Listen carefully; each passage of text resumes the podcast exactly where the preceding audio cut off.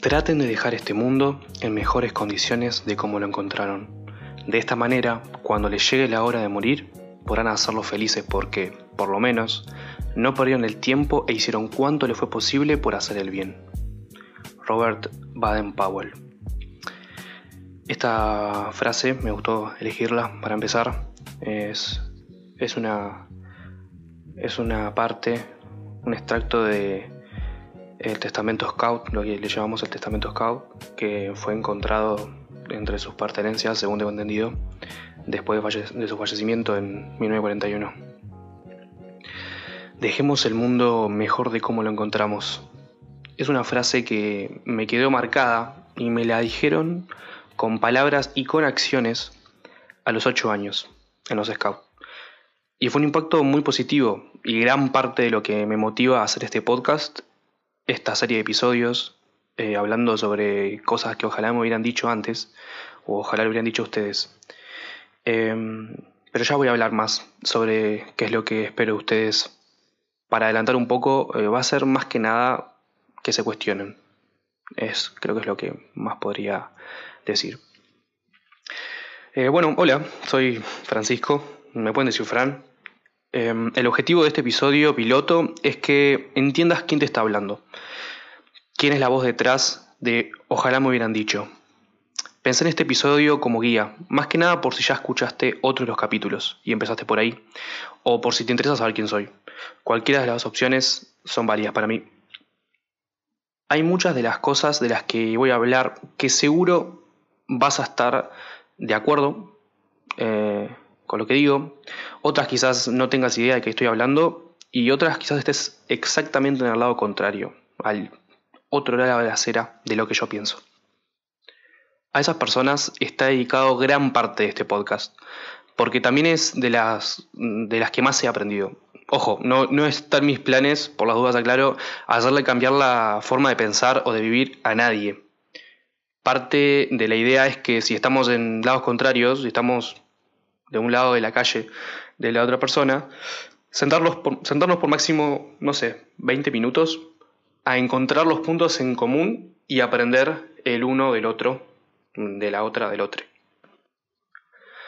Quiero en este episodio piloto contarte un poco de mí, ya que por algún motivo elegiste escucharme y a mí me gusta conocer a quien escucho. Si voy a sacar algo positivo de esa persona, eh, es algo que yo, que yo le presto atención. No sé vos, eh, pero quise, el objetivo va a ser ese, limitarme a hablar de mí, que me cuesta un poco, pero vamos a ver cómo sale.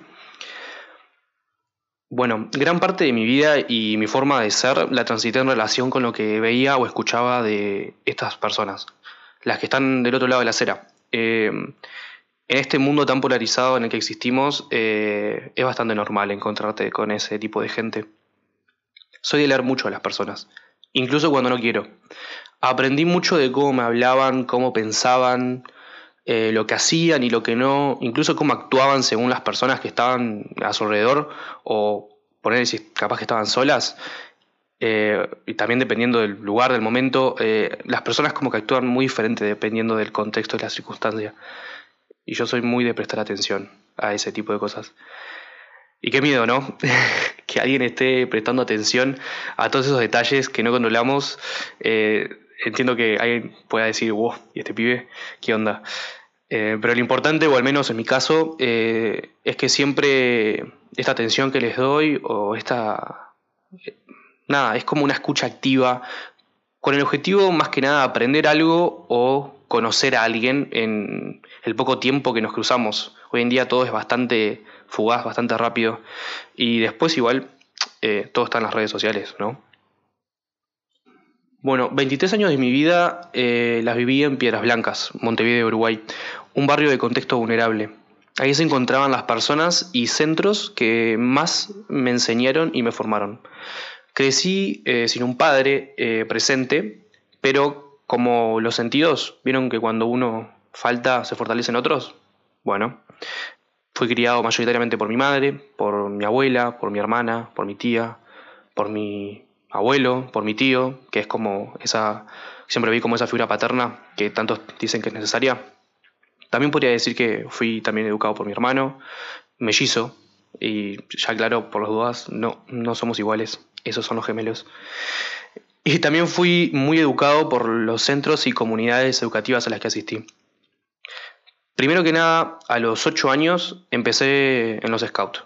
Y créanme, lo menos que hicimos fue vender galletas.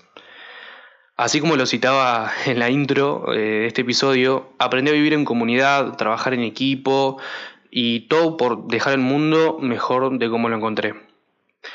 Más adelante asistí a una fundación del barrio eh, llamada Fundación Los Pinos, que podría hablar mucho de este lugar, pero lo voy a resumir en una palabra. Oportunidades, ya que las tuve, y muchas, y las aproveché y llegué a donde nunca creí que, que llegaría. Para contextualizar un poco, estoy grabando este episodio en julio de 2022. Soy de Capricornio, para quienes lo intuyan, o estén en el tema de la astrología, creo que creo que tengo la luna en Géminis. Eh, no sé. Tengo entendido que eso algo tiene que ver con que esté haciendo un podcast. Em, sobre, sobre, hablando sobre creencias, soy agnóstico. Si bien tuve una educación bastante católica, que es como que bastante raro eso, pero no sé, para mí no es tan raro. Y al momento tengo 25 años. Y sí, ya sé, muy joven para algunas personas, seguro, seguro ahí empieza eso. Y también puedo ser considerado muy grande para otras personas, que esas son las que más me interesa que presten atención, porque mm, hay muchas cosas que a, edades más tempranas de mi vida me hubiesen gustado que me hubieran dicho.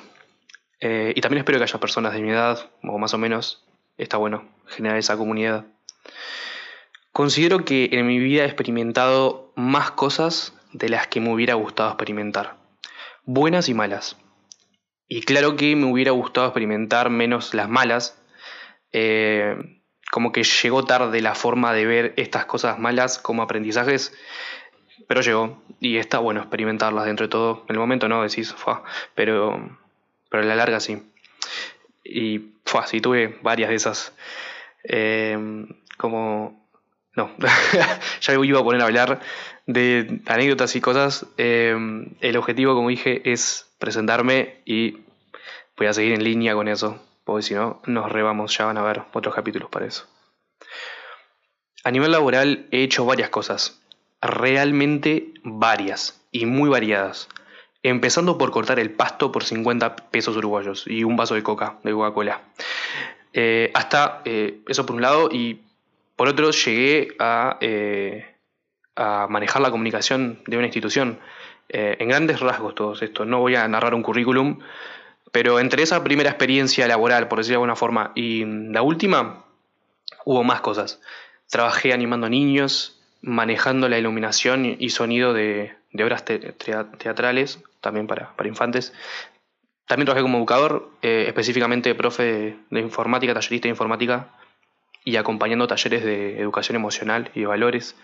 Soy fotógrafo eh, y videógrafo. Trabajé en eventos sociales como bautismos, cumpleaños, casamientos. Por otro lado, también trabajé como DJ eh, en esos mismos eventos y en fiestas privadas. Mm, como escuchan, no, no soy mucho de quedarme quieto. Estas experiencias me dejaron muchas habilidades blandas relacionadas a leer a las personas y sus emociones ya sea desde la empatía y la escucha activa que tenés que tener con infantes, como, también leer una pista de baile para saber con qué estilo seguir, o captar las sonrisas de un momento para fotografiar, o identificar qué experiencias o situaciones o, cosas de valor que hay que comunicar en una institución, como que mm, me dejaron todas esas, esas esos tipos de capacidades y algunas, algunas más que me fueron, bueno, formando personalmente y profesionalmente. Todo lo demás, cosas más prácticas, más técnicas, las aprendí por mi cuenta, eh, porque como decía, no me quedo quieto, soy muy autodidacta.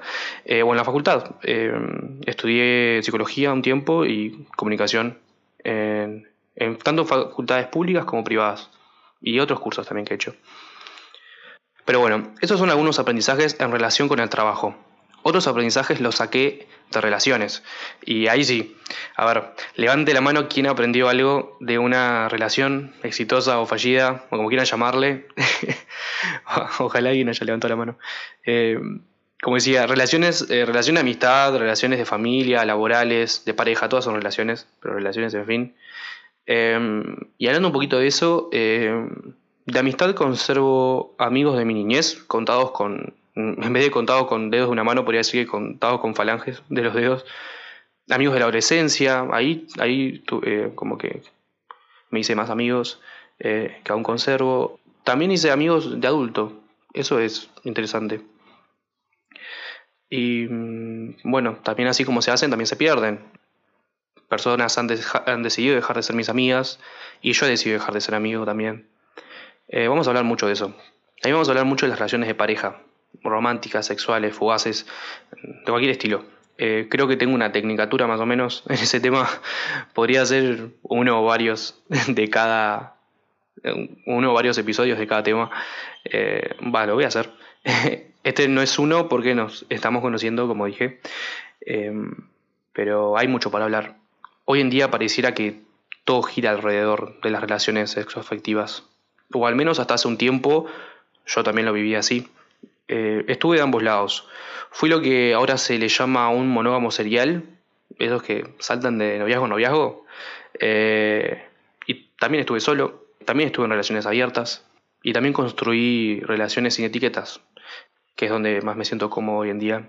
Eh, es muy polémico para muchas personas esto.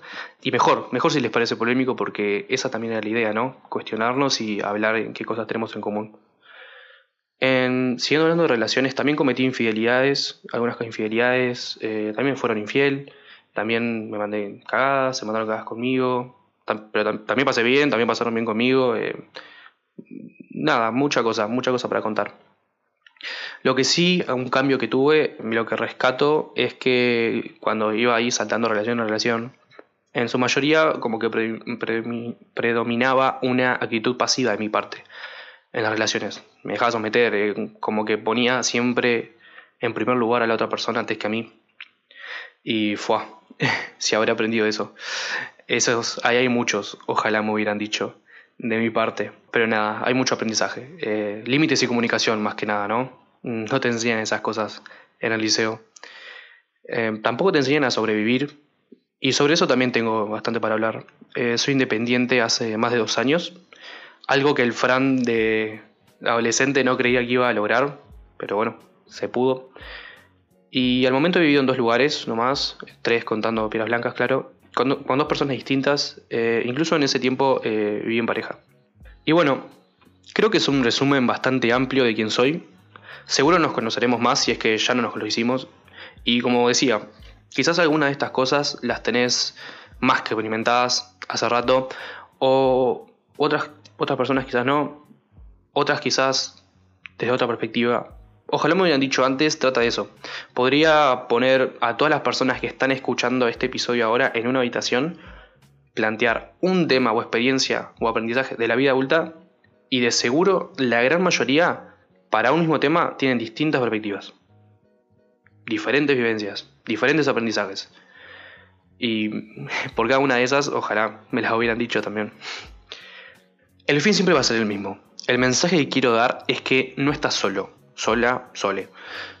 Que es válido lo que sentís y que ya sea que tengas 15 o 65 años, que estés, no sé, conociéndote o en pareja, buscando un trabajo o ya trabajando, estudiando o no, sin saber qué estudiar, eh, drogándote o no, lastimándote o no, haciendo ejercicio o no, haciendo terapia o no, estuvimos o vamos a estar más o menos en las mismas situaciones. Y para dejar el mundo mejor de, cómo lo encontramos, deberíamos darnos una mano porque, como a vos, hay muchas cosas que ojalá me hubieran dicho